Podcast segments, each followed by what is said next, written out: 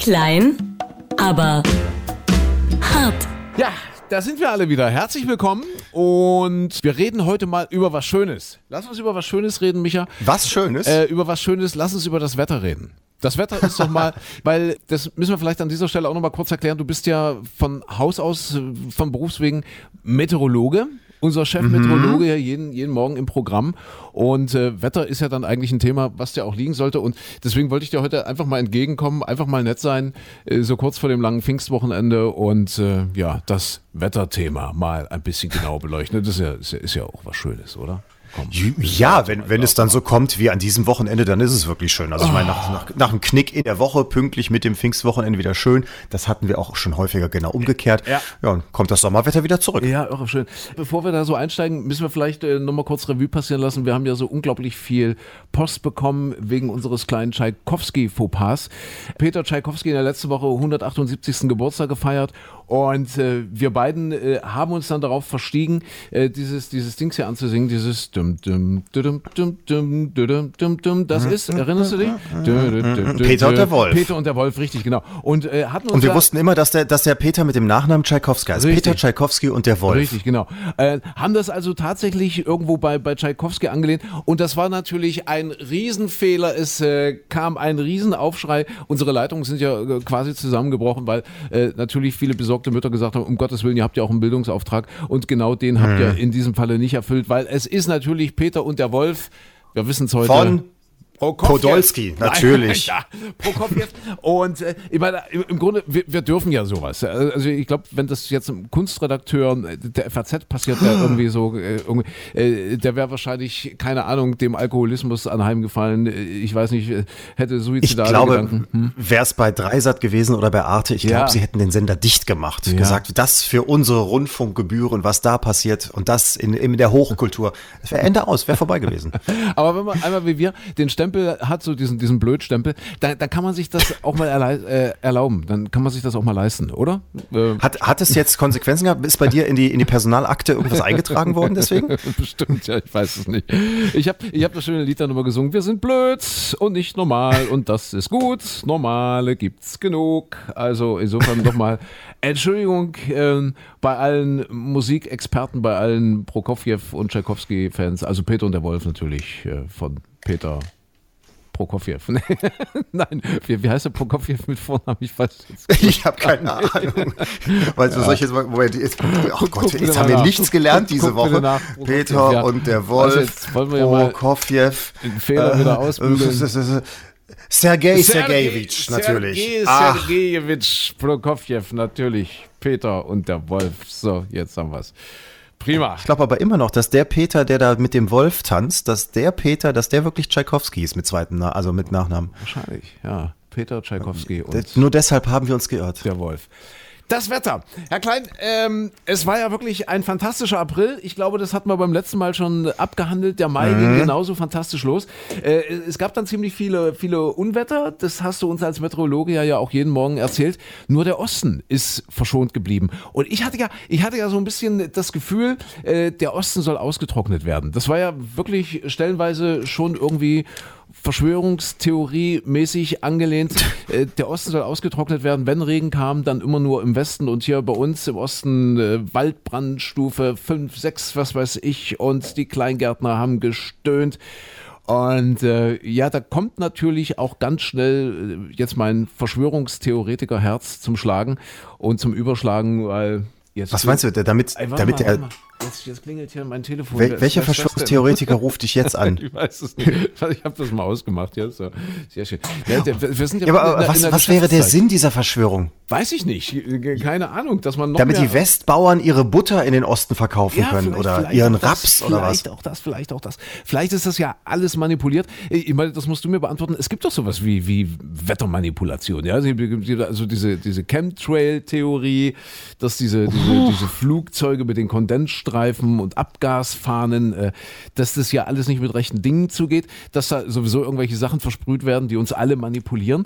Aber ich, ich habe tatsächlich irgendwo gelesen, dass sie das jetzt mit dem Wetter auch irgendwie machen. Ja, das ist tatsächlich Flugzeuge irgendwo hochgeschickt werden. Äh, was ist da dran? Das?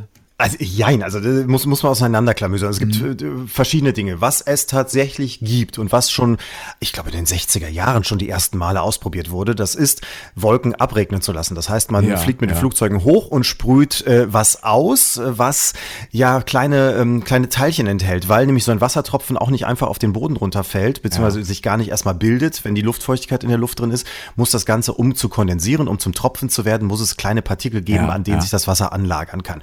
So, und wenn man da nachhilft und einfach Dreck oben reinpustet sozusagen, am besten geht das mit Silberjodid, hat man dann noch festgestellt, dann ist die Wahrscheinlichkeit größer, dass es schneller anfängt zu regnen. Ja, so, wie ja, gesagt, das ja. schon in den, ich glaube, 60er Jahren die ersten Male gemacht. Und dann haben das äh, auch gerne die Militärs ausprobiert, um zum Beispiel, also häufiger soll es wohl in Russland tatsächlich gemacht worden sein, um die großen Paraden, also für die Oktoberrevolution, um die abzusichern, dass es dann nicht ausgerechnet regnet, sondern dann guckt man, wo kommt das Wetter her, wo kommen die Wolken her und dann fliegt man in die Richtung und lässt es dann vorher vor den Toren mhm. Moskaus schon abregnen. Mhm. So, das ist das, was es tatsächlich gibt. Es gibt auch in äh, europaweit die Hagelflieger, wurde auch schon immer mal wieder gemacht, dass man versucht hat, Ernten zu schützen oder Weinstöcke zum Beispiel, indem man dann auch ähm, es eben ja woanders hat runterkommen lassen als über dem heimischen Weinberg. Ähm, das ist auch umstritten, ob es wirklich so richtig funktioniert. Man weiß ja nicht, was wäre passiert, wenn wir es nicht gemacht hätten. Das kann man beim Wetter eben nie so ganz nachprüfen. Ha, Aber ha. tatsächlich soll es wohl so sein, dass es hilft. Chinesen haben das wohl auch gemacht bei den okay. Olympischen Spielen und so weiter. Das ist das ist eine. So ja. relativ aufwendig und kostenintensiv. Das andere, was was jetzt wirklich die Verschwörungstheorien sind, ist ja, dass im Prinzip jedes Flugzeug, das oben lang fliegt, ähm, anfängt irgendwas auszusprühen und äh, man sieht das, sagt die, die Verschwörungstheorie, ja ganz klar, weil es ja oben diese Streifen gibt. Da sagt der Meteorologe, da sagt der Atmosphärenforscher, da sagen äh, auch alle anderen Wissenschaftler, die einigermaßen seriös an die Sache rangehen, sagen, ja, das sind Kondensstreifen. Das ist einfach durch die Triebwerke wird Feuchtigkeit auch in die Luft ja. gelassen, die kondensiert mal mehr, mal weniger stark und dann Wollte, sieht man die Kondensstreifen. Sagen, ist, ja, ist ja manchmal ja. da und manchmal nicht da. Ja? Und, und da kommen genau. ja die Verschwörungstheoretiker so, auf den Plan an und sagen, ha, das ist der Beweis. Ja, das ist ja auch das Schöne dabei. Also du kannst ja nicht einfach mal oben dann schnell äh, die Nase reinhalten oder das Messgerät oder so als Otto Normalbürger. Deswegen ist das alles schon mal sowieso verdächtig. Und dann kommt dazu, mal ist der Kondensstreifen hinter dem Flugzeug ganz kurz und verschwindet wieder. Mhm. Und mal ist er total lang, bleibt den ganzen Tag überstehen, wird milchig und so weiter. Da sagen die Verschwörungstheoretiker, ja, guck mal, da wird gesprüht, damit der Himmel sich verfinstert, damit ja. es grauer wird, ja. damit die Sonne nicht ja. mehr durchkommt. So, und äh, wir sagen, sagen, ja, ich könnte dir vorhersagen, wie der Kondensstreifen sich verhält, weil nämlich wenn der Wetterwechsel kommt, wenn oben in der Atmosphäre schon viel Feuchtigkeit ist, dann kann der Kondensstreifen sich auch nicht so auflösen wie in trockener Luft an einem schönen Sommertag.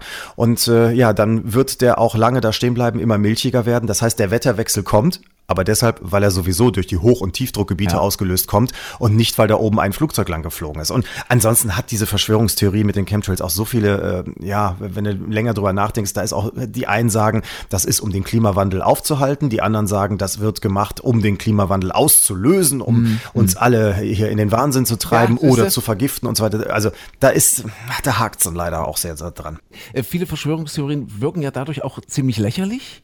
Und pass auf, jetzt ja, kann es sein, dass all diese Verschwörungstheoretiker, also all diese, diese, diese Spinner, ja, den, den Regierungen und hm. Geheimdiensten sehr, sehr nützlich sind? Ja. Also, also pass auf, jetzt kommt, ja, meine, jetzt, jetzt kommt meine Verschwörungstheorie. Ja, Beispiel. Äh, ja. Ich, ich, bin jetzt mal eine Regierung. Ja, ich, ich bin Regierung, ja, wo, wo, der, der Premierminister, was weiß ich. Und äh, ich habe gerade mächtig Dreck am Stecken, alles läuft irgendwie nicht rund, meine Umfragewerte sind miserabel, mein, mein Volk wendet sich ab von mir und so weiter. Dann denke ich mir, äh, jetzt, jetzt müsste doch mal irgendwas passieren, äh, dass, dass mich als Regierung und mich als Premierminister äh, wieder irgendwie absolut stark und entschlossen und handlungsfähig dastehen lässt. Ja? Äh, dann, dann rufe ich mal äh, heimlich meinen Geheimdienst an und sage, Sucht, sucht mir, ich oder Dan Brown. Ja, oder Dan Brown gesagt, sag, sag, ja. sucht mir doch mal einen russischen Ex-Spion, der hier bei mir im Land lebt, ja. Ähm, dann, dann besorgt euch einen chemischen Kampfstoff, ja, der, der eindeutig, sagen wir jetzt zum Beispiel Russland zuzuordnen ist, ja, und bringt diesen Spion damit in Kontakt. Und peng, fertig ist der Befreiungsschlag. Ja? Also super Story, ich als Regierung mache einen Riesenwirbel, einen Riesenaufstand, äh, ein Riesengeschrei. Äh, ich versammle meine internationalen Verbündeten hinter mir, ich, rufe den Weltsicherheitsrat an, was weiß ich nicht alles. Äh, ich weise Diplomaten aus, debattiere und diskutiere den Fall von oben nach unten, von links nach rechts, von rechts nach links und, und präsentiere mich dann eben total entschlossen und total stark und, und, und als handlungsfähig. Und nach kurzer Zeit habe ich erreicht, dass mich mein Volk plötzlich wieder total sexy findet. Ja, ist, ist eine tolle Show, tolle Story. Aber, aber dann kommt, pass auf, jetzt, dann, dann kommt einer um die Ecke und stellt dumme Fragen. Hey, ja, fragt er vielleicht, Regierung, kann es sein, dass du das alles inszeniert hast, weil, weil, weil diese Story außer dir eigentlich niemandem was bringt, niemandem was nützt? Und weißt du, was ich dann sagen kann als, als Regierung, als Premierminister? Klar, da sind sie alle wieder, die Verschwörungstheoretiker, ja. Und, und wie es um deren Glaubwürdigkeit bestellt ist, das wissen wir ja alle. Äh, also die glauben ja auch an Chemtrails und an kleine grüne Männchen und was weiß ich. Äh, und, und ja, schon habe ich eigentlich dieses ganze Thema vom Tisch, so ein Stück weit. Kann, kann das sein, dass mir das, dass mir das was, was nutzt, äh, so ein bisschen als Regierung? Ja. So ja, Moment, nee, aber ja, da, aber da, da ist, das ist ja dann, das ist ja dann auch wieder eine Verschwörungstheorie, dass da jemand sitzt, also im Prinzip drei Leute sich das ausdenken ha. und das alles in die Wege leiten. Und so funktioniert es ja meistens dann doch nicht. Also irgendwo kommt sowas ja immer raus. Aber zum ha. Beispiel, äh, die Welt ist ja meistens viel komplizierter. Also jetzt wie bei diesen, bei diesen, bei diesen Chemtrails, das ist ja eine verhältnismäßig einfache Erklärung zu sagen, guck mal, da oben sprüht jemand ja. was aus und deswegen wird der Himmel grau. Die Atmosphärenphysik ist leider viel, viel komplizierter. Und außerdem bei dieser Verschwörungstheorie wäre es ja so, es müssten ja Tausende von Menschen Bescheid wissen beim Tanken der Flugzeuge, beim ja, Abfüllen ja, in die Tanks und was weiß und die Piloten auch, die sich wundern, ach guck mal, heute sprühe ich aber wieder komisch. Also da, da müssen ja unheimlich viele Bescheid wissen. Bei, bei der Geschichte, die du jetzt hattest, ja auch. Ich vermute mal, die Welt ist ja meistens auf der einen Seite viel komplizierter, auf der anderen Seite auch manchmal so, so simpel dämlich. Kann es nicht zum Beispiel sein, dass wer auch immer, da sich jemand miteinander gestritten hat, dass dieser ehemalige Spion vielleicht auch noch seine Kontakte hat, äh, irgendein Geschäftsmann, ja. meinetwegen, der früher in Russland gelebt hat, dann nach Spanien oder sonst wo ausgewandert, wo auch immer. So, und, und die haben sich irgendwie nicht mehr gern, weil der, der Spion dann sagt, pass auf, hör mal, ich lass mal raus, was du damals für einen Dreck gemacht hast in Tschetschenien, wo mhm. auch immer, keine Ahnung. So, und, und dann sagt dieser andere Geschäftsmann, hm, den muss ich jetzt hier irgendwie wegmachen. Und der hat aber noch Zugriff, irgendwie hat er einen alten Lagerbestand äh, von dem Nervengift, das irgendwie mal schön rausgekommen ist, das er mal abgekauft hat über dunkle Kanäle, das verschwunden ist vor 15 Jahren oder vor 25 Jahren aus irgendeinem Lager in St. Petersburg oder sonst wo. So, und jetzt, jetzt war es so, dass die Russen, die alle hoch und heilig geschworen haben, wir haben alle unsere Kampfstoffe vernichtet, die sagten, ach guck mal, da ist da hinten, hier laut unserer Lagerliste, müssten da drei Kanister sein, da sind aber nur zwei. Jetzt sagen wir aber doch nicht allen, hey Leute, da ist ein Kanister weg, sondern dann fuschen wir, wie gesagt, vor 25 Jahren irgendwo in der Liste sagen wir hier, da waren immer nur zwei Kanister, wir haben unsere Kampfstoffe beseitigt und die mhm. sind auch guten Gewissens dabei und haben gesagt, ja, ist ja auch wirklich tatsächlich alles weg, wir haben nichts mehr. So, und dann plötzlich taucht da irgendwo wieder was auf und natürlich kommt das kann man nachvollziehen, kann man ja untersuchen. Hochwahrscheinlich aus den und den Bestandteilen wird es in einem Labor bei St. Petersburg gewesen sein. Aber jetzt, wenn ich doch heute dann an russischer Stelle wäre, kann ich doch auch schlecht sagen, Tja, ja, es ist halt, ist da halt weiß ich nicht. Wir, mhm. haben, wir haben alles vernichtet, aber, aber da gibt es irgendwo noch einen kleinen subalternen Mitarbeiter, der weiß genau, haha, 1991, da haben wir reingeschrieben, mhm. zwei Kanister, waren aber eigentlich drei. Vielleicht ist es so, so simpel. Ja, man, man, man so, weiß, und es, heutzutage, man weiß es ne? eben wirklich nicht. Ja? Und wenn es aber darauf hinausläuft, ja. dass es vielleicht wirklich ein Befreiungsschlag dieser Regierung war, dass sie gesagt haben, wir brauchen jetzt mal einen schönen Skandal, dass wir so ein bisschen ablenken von den Problemen, die wir eigentlich haben, äh, äh dass, dass derjenige, Ach, der dann, viel der zu kompliziert. dass derjenige, aber, aber der, der diese Frage dann tatsächlich seriös stellt, ja, entgegen allen offiziellen Darstellungen zum Beispiel, dass der so viel Beifall von, von tatsächlich all diesen Spinnern, von diesen tatsächlichen Verschwörungstheoretikern äh, die so überall rumlaufen, dass der also so viel Beifall von der falschen Seite bekommt, dass er sich schon alleine äh, mit der Fragestellung total unglaub, äh, unglaubwürdig macht. Und, und, und wahrscheinlich noch viel schlimmer, er traut sich gar nicht erst diese Frage zu stellen. Weißt du, wie ich meine? Ja, Ja, aber weißt du, so, so, solche total komplizierten Dinge, die sind erstens entweder immer aufgeflogen. Jetzt kannst du natürlich sagen, Mhm. ja, nee, hat man einfach nicht rausbekommen. Also, aber, aber das ist immer, da wissen zu viele Leute Bescheid und das ist dann auch zu kompliziert und dann gibt es irgendwo einen Fehler oder, oder so. Also, ich weiß nicht, bei solchen Sachen, also dass da, dass da sich eine Theresa May hin- hinstellt und sagt, "Hm, kaufe ich mir heute eine neue Perlenkette oder vergifte ich mal irgendjemand? Da kann ich mir irgendwie nicht vorstellen. ja, ja gut. Ist egal. Ich habe als kleiner Ich glaube, wenn, wenn, wenn, wenn da jemand geschickt wäre, wäre, wäre die Merkel wahrscheinlich, die ist, die ist clever genug, aber da fällt es dann halt überhaupt gar nicht auf. Das, Weißt du, die hat das dass die dem. Yogi Löw seit Jahren ihre Kaderaufstellung diktiert oder so. Kriegt halt keiner mit. Ja, und die wird ihm auch sagen, welches Haarwasser er, er benutzen muss. Ja. Ich habe ja als, als kleiner Ver- Junge vermutlich- immer, ich ja als kleiner Junge immer geglaubt, Entschuldigung, äh, äh, dass sich die Mädchen gegen mich verschworen haben. Also ich, ich glaube auch an Verschwörungstheorien, glaube ich, ein Stück weit. Ja. Ja, Katrin da kann ich dir jetzt auch sagen, das stimmt. Ja? Da, da habe ich damals immer schon gesagt, hier, pass auf, hier hast du mal einen Bonbon. Der andere, der ist doof. Siehst Geh mal weg von dem. Nee, Katrin Lichtner. Ich glaube, wir, wir hatten im Programm, glaube ich, schon mal drüber gesprochen. Katrin Lichtner. Ich weiß nicht, war, war, war ich fünfte Klasse, vierte Klasse irgendwie. Ja, äh, alle Mädchen in meiner Klasse haben gesagt, die, die will mit dir gehen. Ja, also die hat das irgendwie so eingefädelt. Äh, aber da gab es noch den Martin, den Martin Münstermann. Ja, und, und den musste ich aus dem Weg räumen. Also ich war jetzt überzeugt davon, die will mit mir gehen. Und der Martin Münstermann will das aber auch irgendwie mit ihr. Also musste ich den aus dem Weg räumen. Also kam es wozu es kommen musste. Es kam zur Prügelei ja, zwischen Martin und mir. Und äh, dann habe ich irgendwie gemerkt, die wollte eigentlich nur, dass der endlich mal den Arsch hochkriegt. Der Martin, weil die eigentlich was von dem wollte Ach. und nicht von mir. Ja, und das, das ging weiter mit Beate Billy. Das war dann irgendwie zwei Klassen später, irgendwie war die siebte Klasse oder was, siebte, achte Klasse. Die hat mich benutzt, um einen Typen aus der zehnten Klasse eifersüchtig zu machen. Peter Helmicke, weiß ich noch wie heute. Also ich war, ich war wirklich Mittel zum Zweck und, und habe das dann immer viel zu spät gemerkt. Und seitdem glaube ich, dass ich äh, wirklich Opfer solcher Verschwörungen, also, also der Mädchenverschwörungen geworden bin. Das, das, Interess das ist, Interessante dabei ist jetzt aber psychologisch, dass Ha? du durch deine Definition der Opferrolle, in Ja, die du dich ja, ja, äh, ja. hineingefunden hast, dann vielleicht jetzt ja auch zugänglicher bist für jetzt äh, solche Verschwörungstheorien heutzutage. kann, kann gut sein. Kann gut sein. Und da geht es Ja, ja, ja dass, du, dass, du, dass du fremdbestimmt bist, dass du nicht dein, das Leben selbst in, in der eigenen Hand hast, dass du zwar prügeln konntest, aber es nichts genutzt hat im Endeffekt. Vielleicht ist das der Hintergrund. Vielleicht sollten wir, ich würde sagen, wir sollten das vertiefen. Lass uns dann nächste Woche nochmal tiefer reingehen. Dann bringst du einen Psychologen mit. Ja. Ja, hallo, das kann ich doch machen. Das kannst du machen. Äh, Was die viel wichtigere Frage ist, äh, dürfen wir diese Namen hier eigentlich so, so öffentlich aussprechen? Das Also, wollte ich gerade ja, fragen. siehste? Du hast jetzt vier, Ah, Na vier Namen ja. genannt und weißt du, die ganze Welt, die ganze Nation ist, ist wild gemacht durch diese Datenschutzverordnung, die Siehste? jetzt mh, am 25. las losstand. Ich habe gedacht, hat der sich das alles schriftlich geben lassen? Darf der diese Namen nennen? Ja, im Moment schlubbere das mal nicht so weg. EU-Datenschutz-Grundverordnung. Ja. Ähm, Ja. Kannst du mir kurz erzählen, du bist ja auch betroffen, es sind ja Unternehmen betroffen und, und was weiß ich, Leute, die irgendwelche Homepages, äh, Internetseiten und so weiter betreiben. Was, was, was, was, was sagt diese, diese Datenschutzgrundverordnung? Versuch's, versuch's mir mal zu erklären. Sag mal.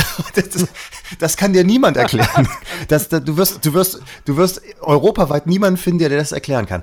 Ähm, es ist kurz gesagt so, dass theoretisch die Daten besser geschützt werden Ja, sollen ja. von uns Otto Normalverbraucher auf der einen Seite, auf der anderen Seite für Firmen, kleine Firmen, mittlere Firmen, große Firmen, aber eben auch Vereine zum Beispiel, also der Schwimmverein und so weiter, die müssen alle nachweisen, ja, mir wurde erlaubt, dass ich in meiner Adresskartei drinstehen habe, André Hart, Jahrgang 1992, äh, schwimmt bei uns regelmäßig jeden Mittwoch. So. Und äh, dafür muss es jetzt das Einverständnis geben. Jetzt könnte man ja, früher hat man gesagt, ja, okay, es ist völlig logisch, wenn man einen Schwimmverein betreibt, dann muss ich auch wissen, wie meine Mitglieder heißen. Nein, heute muss man sich das alles schriftlich bestätigen lassen, dank dieser neuen Verordnung. Ja, und, und für, für viele andere, da- das, das zieht sich halt durch alle Bereiche durch. Fotografen zum Beispiel müssten nach dem Gesetz bei jedem Foto, das sie machen, ähm, eigentlich von den Menschen, die darauf zu sehen sind, immer die Einverständniserklärung haben, dass dieses Foto auch dann von ihnen weiter benutzt werden darf und so weiter. Also äh, geht in alle Bereiche. Internet, wir mit unserer Webseite ist natürlich ganz dramatisch. Du musst alles absichern, Ja. wer wie wohin welche Daten schicken und so weiter. Und das ist jetzt nur der erste Schritt. Nächstes Jahr kommt wahrscheinlich nochmal der, der zweite Hammerschlag und danach könnte sich also im Internet auch wahrscheinlich viele Firmen pleite gehen. Alles, was so durch Werbung für uns immer kostenlos ist als Normalverbraucher, Ja, ja. kann dadurch echt äh, in die Binsen gehen. Das kann alles passieren. Ich glaube, das wird wieder abgeschafft. Das, das Ding. Das ist ja, also ich habe so ein bisschen die Vermutung, da sind wir wieder bei, bei meinen Verschwörungstheorien, dass es nur so, so, so irgendwie eine Daseinsberechtigung für, für Tausende von überbezahlten EU-Beamten ist. Da gab es ja mal diese lustige Geschichte vor, weiß nicht, wie lange das her ist, 15 Jahre, 10 Jahre, mit, mit dieser Bananenkrümmung. Ja, äh, ist, ja. ja. ist ja dann durch alle Medien gegangen, alle haben sich total lustig gemacht. Die EU hat jetzt äh, den Krümmungsgrad der Banane festgelegt, maximal darf die so und so. Und damit wurde ja immer mehr oder weniger die Arbeit der EU insgesamt assoziiert. Alle haben gesagt, was macht eigentlich die EU? Was machen die da eigentlich den ganzen Tag, diese 32.000 Beamten? Ja, die legen fest, wie krumm eine Banane sein darf. Und das ging so weit, dass, das hat die so geärgert, dass man das mal, dass sie, glaube ich, diese Bananenkrümmungsverordnung oder wie auch immer die hieß, dass sie die wieder zurückgenommen haben. Ja, weil sie nicht mehr wollten, dass irgendwelche Leute sich darüber lustig machen, dass, dass bei der EU solche, solche sinnlosen Sachen äh, beschlossen werden oder, oder durchgesetzt werden. Und ja, das ist, das ist ja, ist ja, glaube ich, auch leicht immer, immer lustig zu machen. Also, aber zum Beispiel bestimmte Sachen würden ja äh, auch gar nicht in einem Land funktionieren. Also wir in Deutschland haben zum Beispiel einen relativ schlechten Verbraucherschutz äh, immer ja. gehabt. Österreich ist da viel weiter. Da, da kannst du Mobilfunkverträge abschließen, die auch einfach nur mal zwei, drei Monate dauern oder die du jederzeit kündigen kannst. Bei uns ja lange Zeit alles immer noch zwei Jahre bist du gebunden und hast keine Chance da rauszukommen. So, da sind andere Länder viel, viel weiter. Und hier in Deutschland würde überhaupt nichts passieren, wenn nicht die EU zum Beispiel dann sagen würde, dieses mit den Glühlampen ist umwelttechnisch auch nicht so gut. Sollten ja. wir mal drüber nachdenken, ob wir das nicht alles ändern und die neuen LED-Lichter nehmen zum Beispiel. Das ist ja eigentlich erstmal per se eine gute Geschichte, aber so einzelne Länder kommen da einfach nicht aus dem Quark. Also ich finde ja. ganz viele Geschichten, die die EU gemacht hat, die sind wirklich gut. Da redet nur keiner drüber, weil natürlich, äh, wenn man bei uns hier in der Tagesschau die Politiker sieht, welche Politiker sind das? Unsere Deutschen, die sagen natürlich, ja, alles schrecklich, das Volk regt sich auf, wer ist schuld? Die EU. So eine richtige Lobby in Anführungszeichen, was Positives für die EU gibt's ja nicht. Also da spricht keiner keiner über die guten Sachen. Und mit der Banane, meine Güte, vielleicht ist es äh, besser, die in Kisten zu packen, zu verarbeiten, wenn sie gerade ist, als wenn sie krumm ist. Dann kann man sagen, hey, wir sortieren nur noch die geraden Bananen rein, weil man die besser durch die Lande transportieren kann. Da kann es ja einen Grund für geben. Ja, aber weißt, weißt du, warum keiner über die EU redet? Weil es keiner versteht. Weil es äh, wahrscheinlich nicht mal die Politiker äh, verstehen, was, was da los ist in diesem Sumpf, diese Zehntausenden Beamten, die da rumwuseln und machen. Ähm, da habe ich, da habe ich übrigens äh, interessant ja. mal an der Stelle einen kleinen Buchtipp. Äh, wir wollen ja auch ein bisschen Mehrwert vermitteln. Ja, wir wollen ja nicht, dass ja. es hier irgendwie nichts hängen bleibt. Also äh, bei den Menschen, die sich das jetzt antun, da, da, muss ja auch ein bisschen was rumkommen, ja, was sie mitnehmen aus, aus, aus dieser Zeit hier mit unserem Podcast. Also Robert Menasse, die Hauptstadt, kann ich wirklich, hast du gelesen? Mhm. Hat, hat einen Buchpreis. Nee, gelesen nicht, nur mitbekommen. Hat einen Buchpreis bekommen, ich glaube, dies Jahr auf der Frankfurter Buchmesse, ich weiß, weiß nicht genau, oder im letzten Jahr schon. Ähm, das, ist, das ist total spannend. Da geht es quasi um, also es ist ein Österreicher, dieser Robert Menasse, und da geht es quasi so um, um, um diese Strukturen in der EU und EU-Kommission und was da, was da so alles läuft und, und was da los ist. Da, man macht sich keinen Begriff, also, um es kurz zu erzählen, ähm, da geht es um eine Jubiläumsfeier. Ich weiß nicht, EU-Rat oder EU-Kommission e oder irgendwas, irgendein Jubiläum, 50 Jahre. Und da wird, wird also eine, eine Abteilung beauftragt, eine Jubiläumsfeier auszurichten. Ja? Und da hat dann ein mhm. Mitarbeiter die Idee in dieser Abteilung, äh, wir, wir machen das in Auschwitz.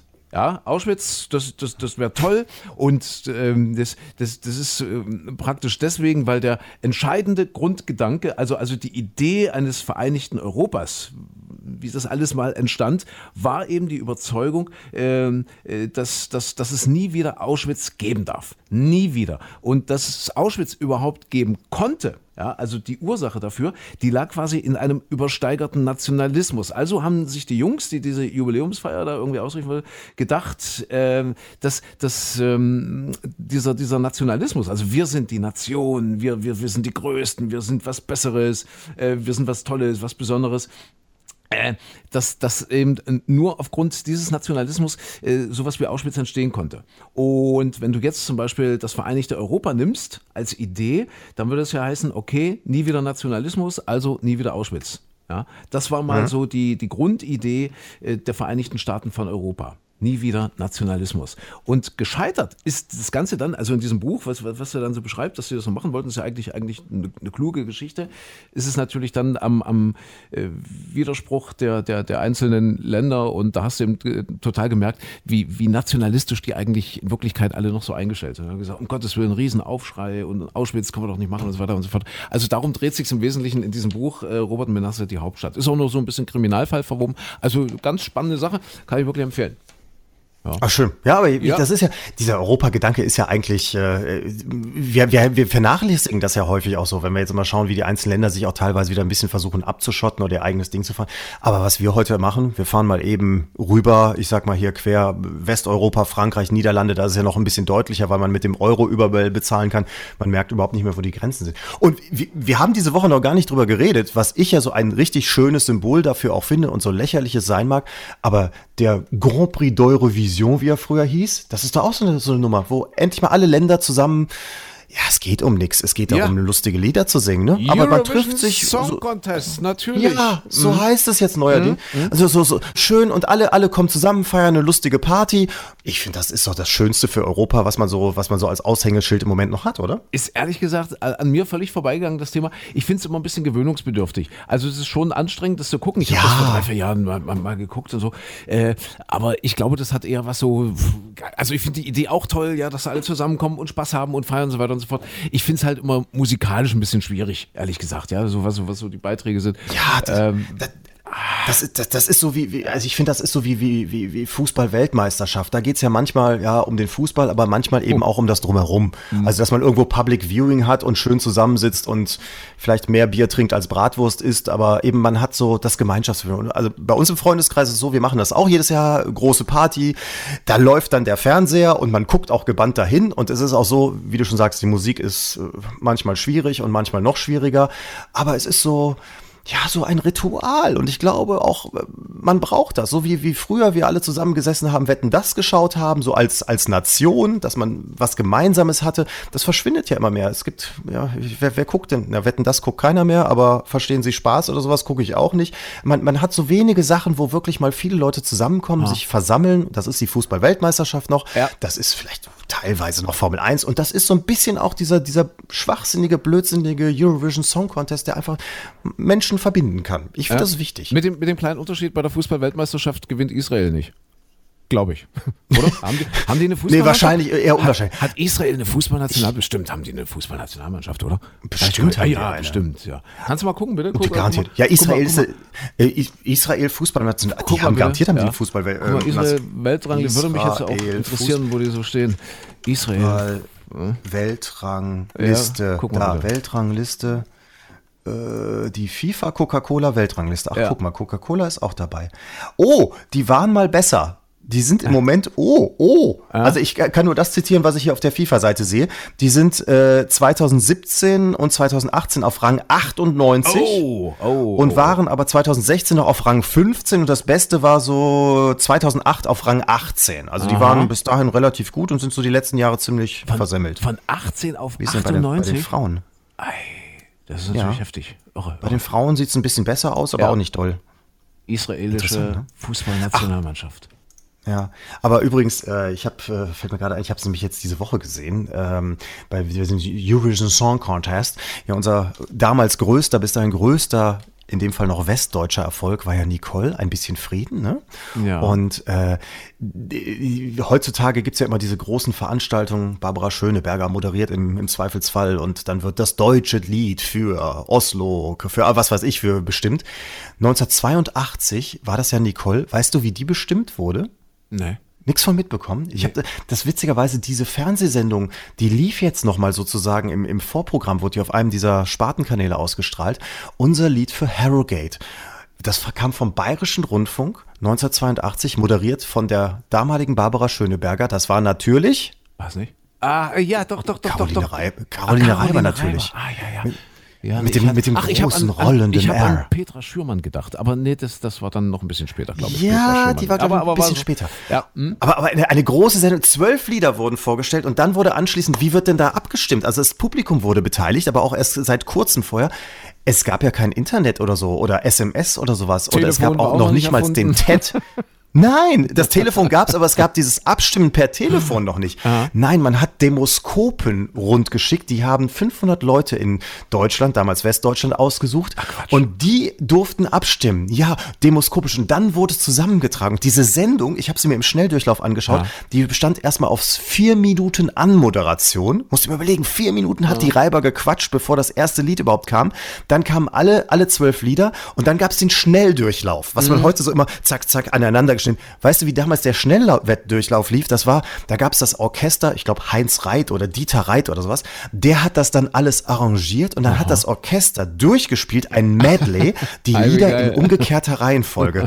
So, dann war erstmal riesen Intro, dann spielte dieses Orchester im Hintergrund fünf Background-Sänger, die Munich Voices, natürlich präsentiert von Caroline Reiber. Mhm. Und dann haben die alle diese Lieder nochmal gesungen und währenddessen gingen die Künstler nochmal kurz auf die Bühne und verbeugten sich. Dieses, dieser Schnelldurchlauf lief alleine sieben oder acht Minuten gestoppt. Wirklich, ich habe es nochmal die Zeit mir angeguckt. Und danach haben dann die Menschen in den Wohnzimmern abgestimmt, diese 500, und dann wurden die Zahlen zusammengetragen, was dann auch wieder eine Dreiviertelstunde dauerte. Und das machte anscheinend der Mensch von Infratest. Und der hat wirklich dann eine Stunde lang durchgeredet, nur mit einem Zauberkünstler unterbrochen, hat er die Zahlen vorgetragen.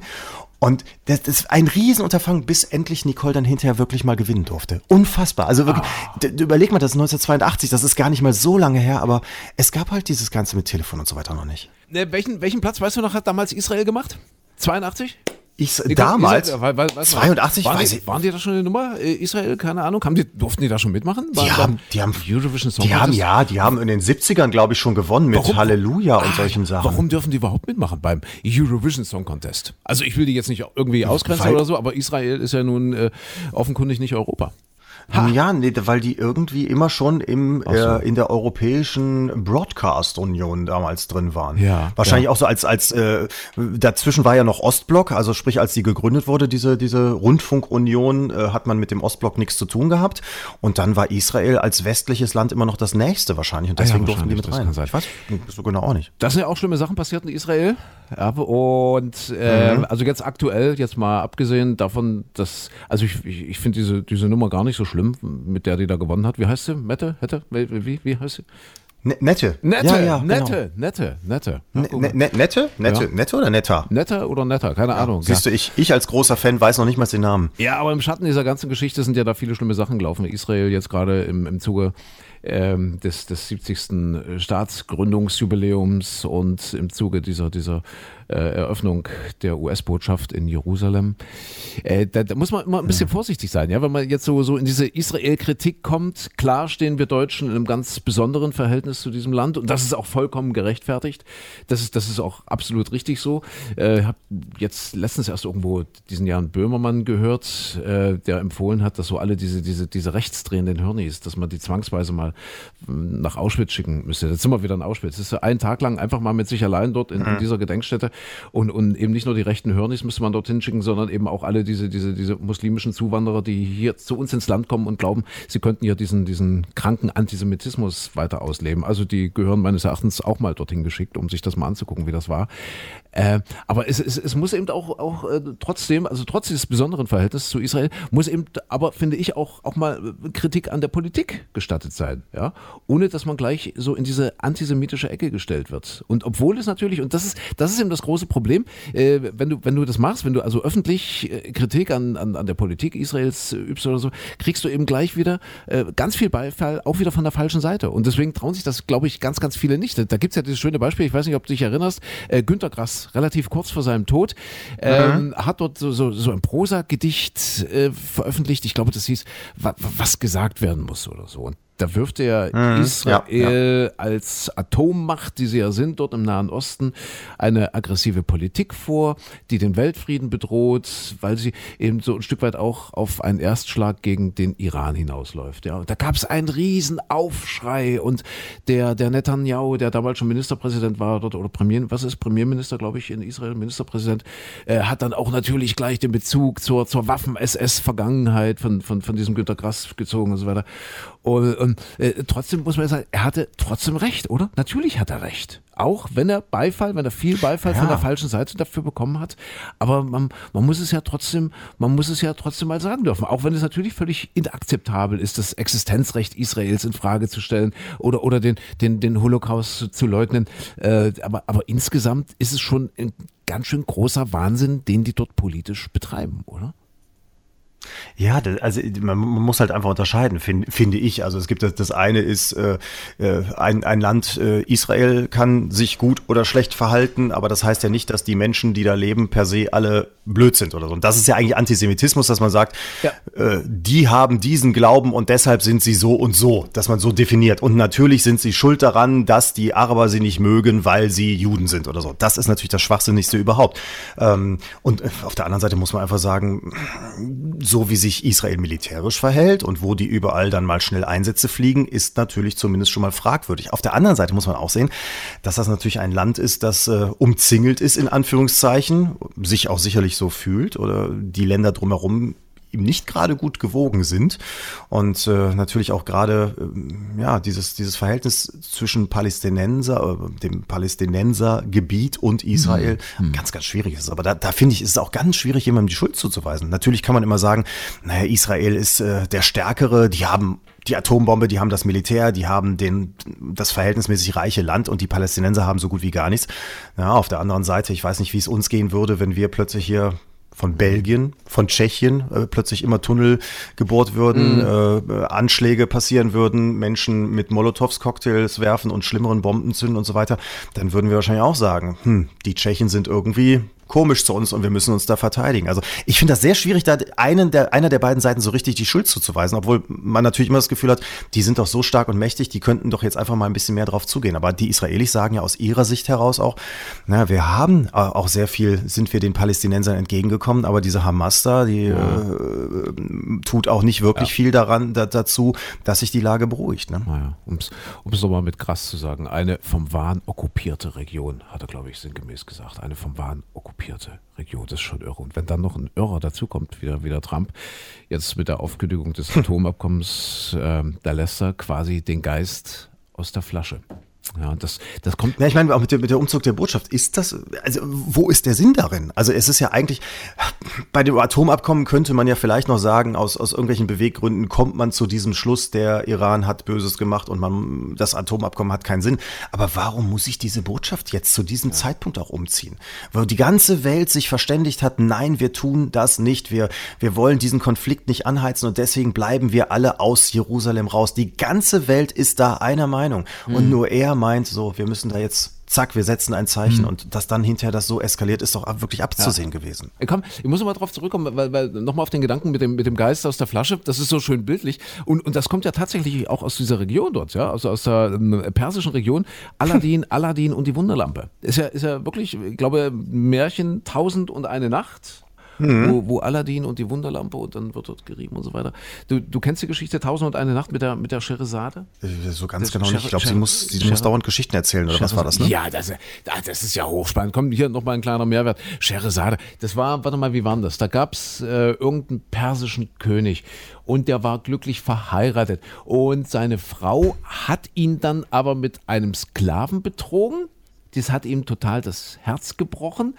Dann hat er ihr den Kopf absäbeln lassen, seiner Frau. Und er war dann aber so enttäuscht von den Frauen, dass er seinen Großvisier, ich glaube, die hießen damals so, Großvisier angewiesen hat, er möchte jeden äh, Abend eine neue Frau zugeführt bekommen.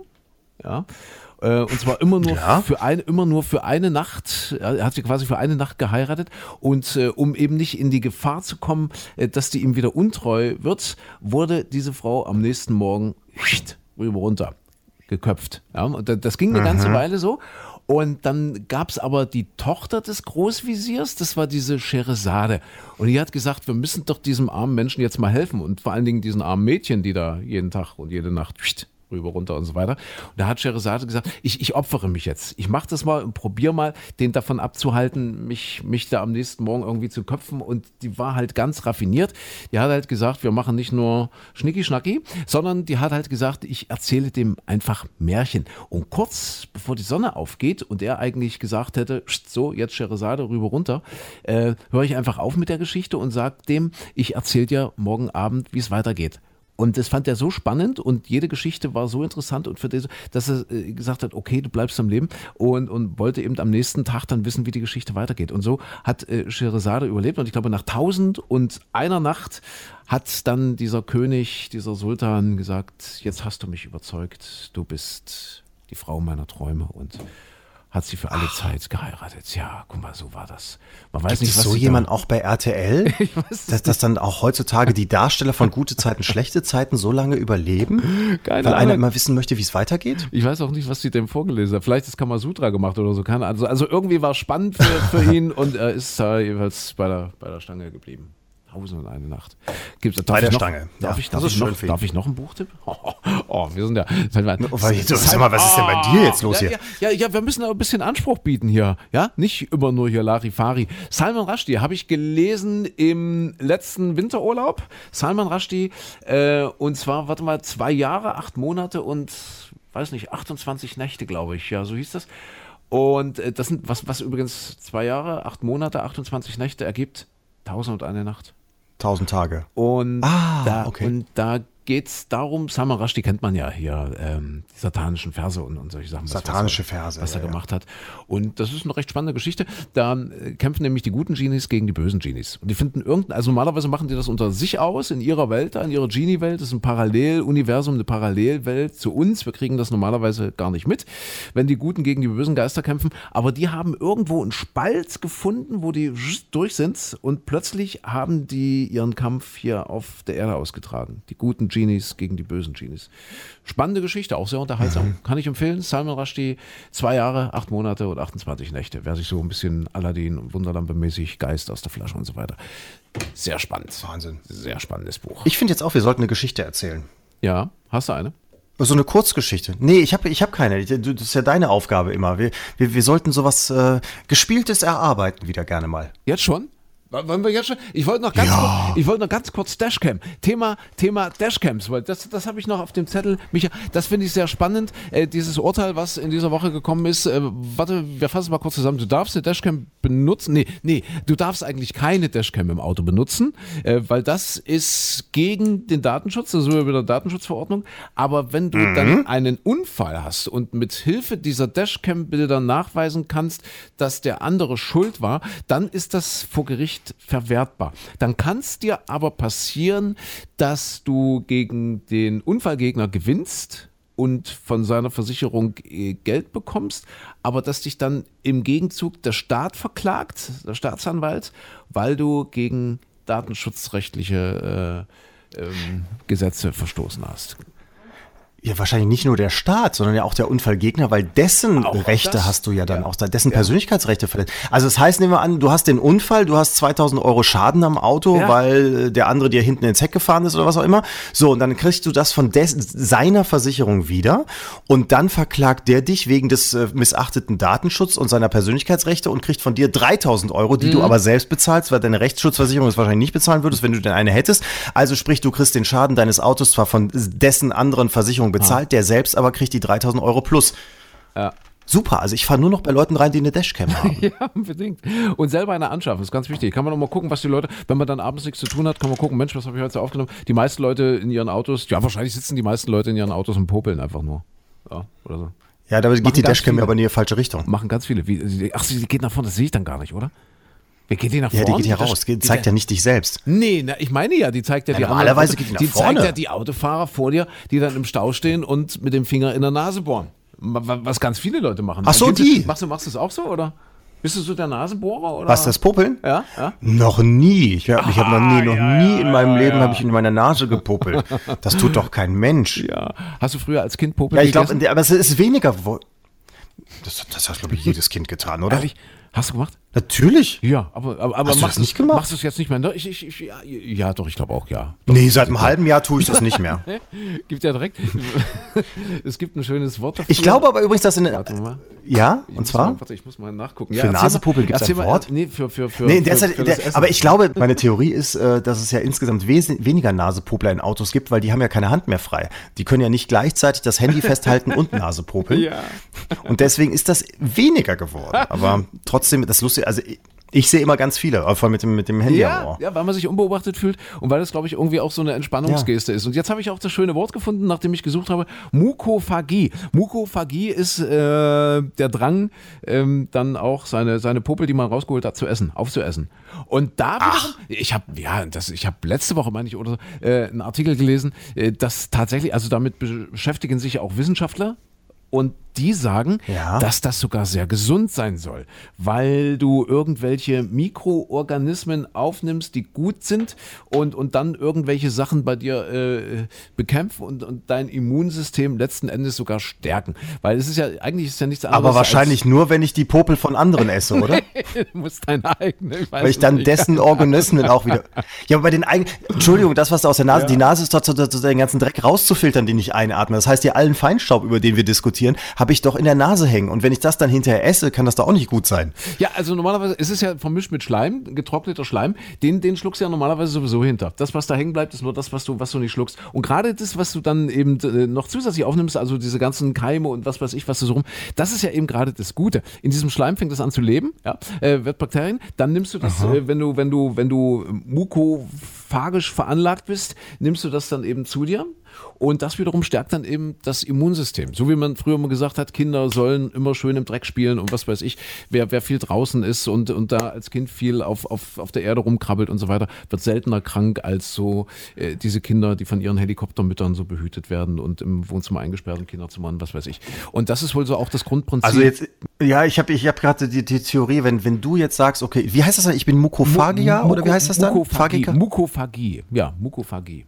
Ja, aber, aber wenn du derjenige bist, der solche Sachen isst, dann bist du ja Mukophagiker wahrscheinlich. Du, wahrscheinlich gibt's demnächst Autoaufkleber, dann klebst du das hinten drauf. Ja, ich bin Mukophagier, dann würde ich so dicht Warte, auffahren, um zu Mukophag- gucken. Was, was steht da drauf? Mukophagiker. Muss ich sagen. Muko- Mukophagiker. Mukophagiker, Okay, ja. dann hast du das hinten drauf stehen. Ich fahre so weit auf, dass ich gucken will, was steht da. Und meine Dashcam zeichnet nicht auf. Und dann, ja, kannst du auch in der Nase popeln, so viel du willst, weil wenn ich hinten drauf fahre, dann ist Aua im, Aua im Gehirn, wenn der Finger bis da oben hindurchgeht. Genau. Mukophagi. Also hatte, als Kind hatten das viele. Und kann man sagen, was hattest du mal als Kinder? Ich, ich hatte, ja, Rödeln hatte ich, Mumps hatte ich und Mukophagie.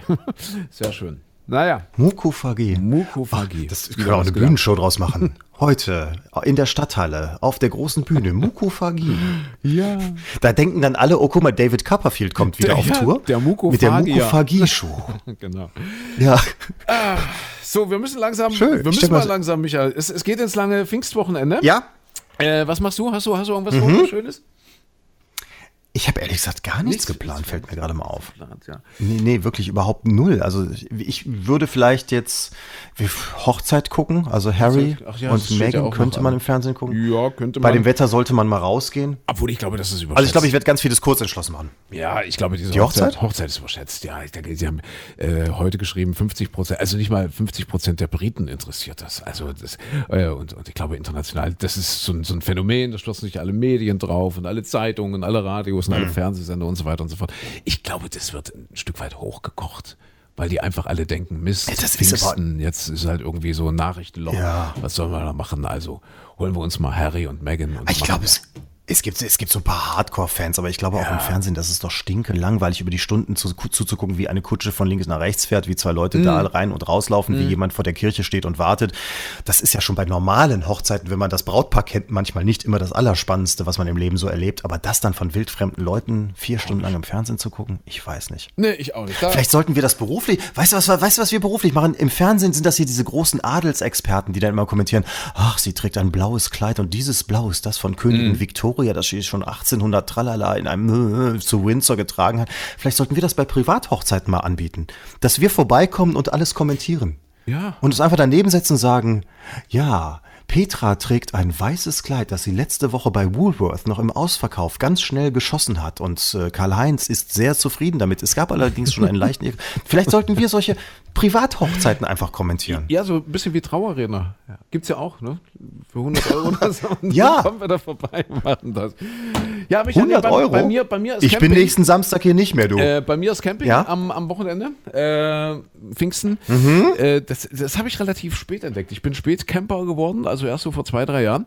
Äh, und ich muss aber gestehen, ich mag das. Ja, Gerade wenn es so ein bisschen klamm ist alles und, und alles ein bisschen angeschmuddelt, so in dem Zelt. Und, also ich, ich finde das sehr, sehr gut. Das ist so ein bisschen back to the nature, glaube ich. Das Einzige, was mich stört, wie sind wie so oft hast du es in letzter Zeit schon gemacht? Zweimal. Ich war jetzt zweimal schon campen. Das Ja, Einzige, doch. was mich stört, sind so diese, diese Gemeinschaftsduschen, Gemeinschaftsklos. Das finde ich nicht so doll, aber ansonsten finde ich das echt spannend. Camping. Ja, Ja, wobei für dich als Mukophagier ist das doch völlig äh, harmlos, was Ja, da so in den Duschen sonst so rumklebt, richtig, ne? So, wenn, wenn, wenn sonst dann äh, sich nichts anbietet. ja, bisschen Mukophagie Nee. machen. Was machst du so Also am Wochenende? Ich mache ein bisschen Mukophagie. ja. Mukofag, auch schön, ja. Mm, mit süß-saurer Soße, lecker. Hm. Eigentlich steht uns ja auch Glamping. Glamping ist doch jetzt irgendwie hier das, das, das Luxus-Camping oder Glamping. Hast du das schon gehört? Glamping, ich glaube, es ist ein Kofferwort aus, aus, aus Ja. Und, und Camping. Und äh, das ist ja jetzt wohl der allerneueste Schrei, aber ich glaube, das wäre nichts für mich.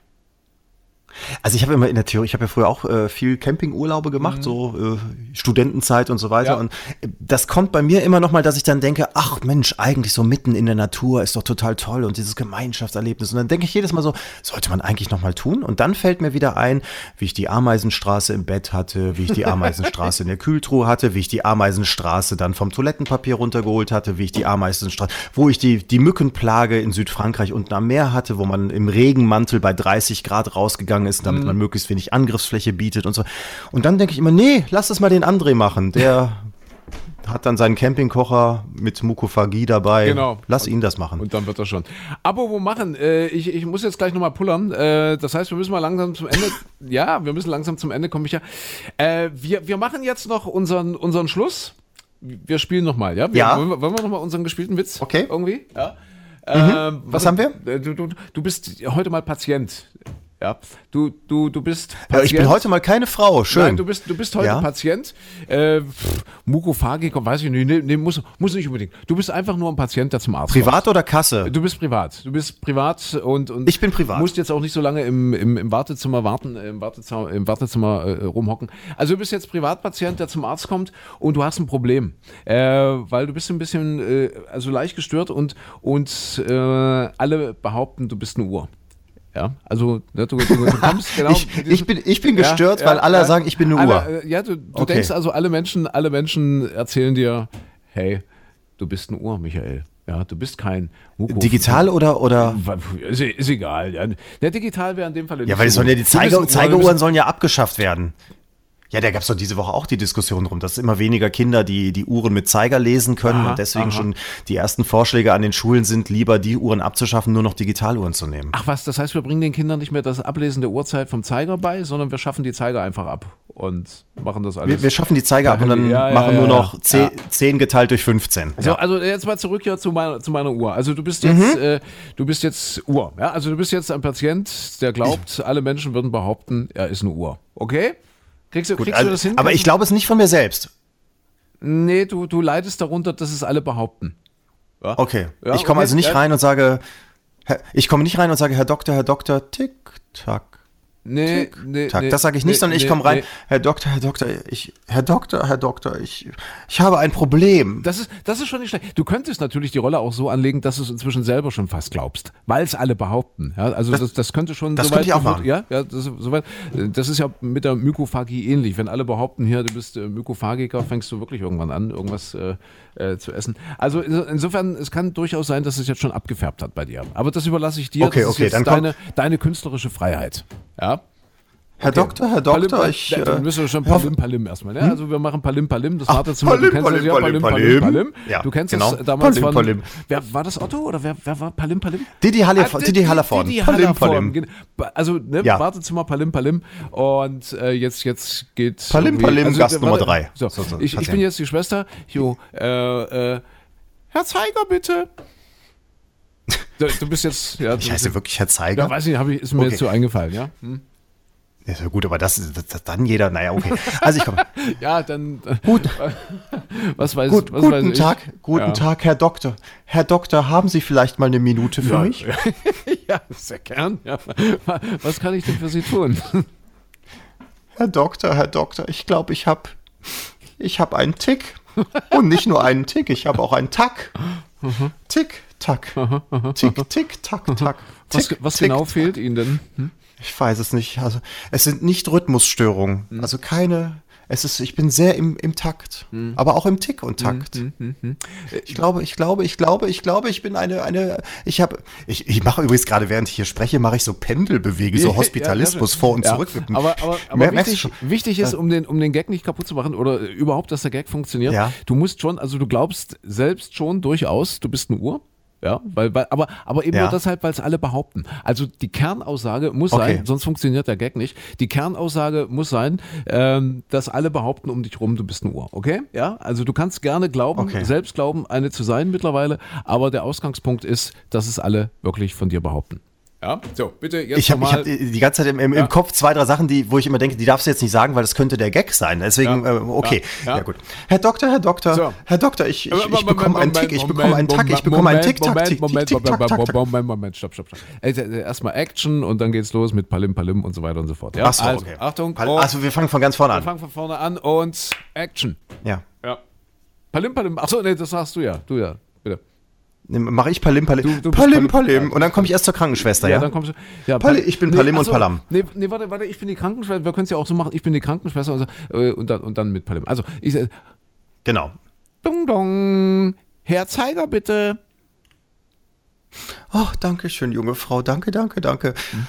Ach, guten Tag, Herr Doktor. Haben Sie mal ein Minütchen für ja, mich? Aber, aber natürlich. Was kann ich tun für Sie? Es ist so schlimm, Herr Doktor. Ich habe nicht nur einen Tick, glaube ich. Ich glaube, ich habe auch einen Tack. Es ist, es ist ganz schlimm. Immer mehr, immer. Ich leg so ein bisschen wie Eddie Arendt Ja, an, ja, merke ja, ich gerade.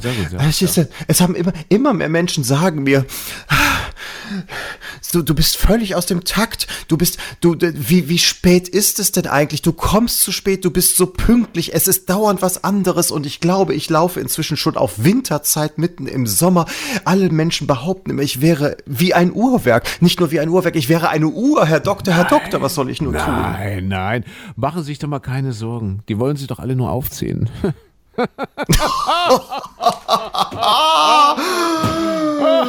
Wollen sie nur aufziehen. So. Ich, ich habe die ganze Zeit gedacht, oh, sie gehen nach. Könnte auch kommen. Wir können Ihnen versprechen, wir können euch versprechen, ähm, das ist noch, das geht noch besser mit uns. Ja, wir sind nächste Woche wieder da. äh, wir, wir, wir kriegen das besser. In hin. Sommerzeit. Ja, mit dem gespielten Witz. Ja.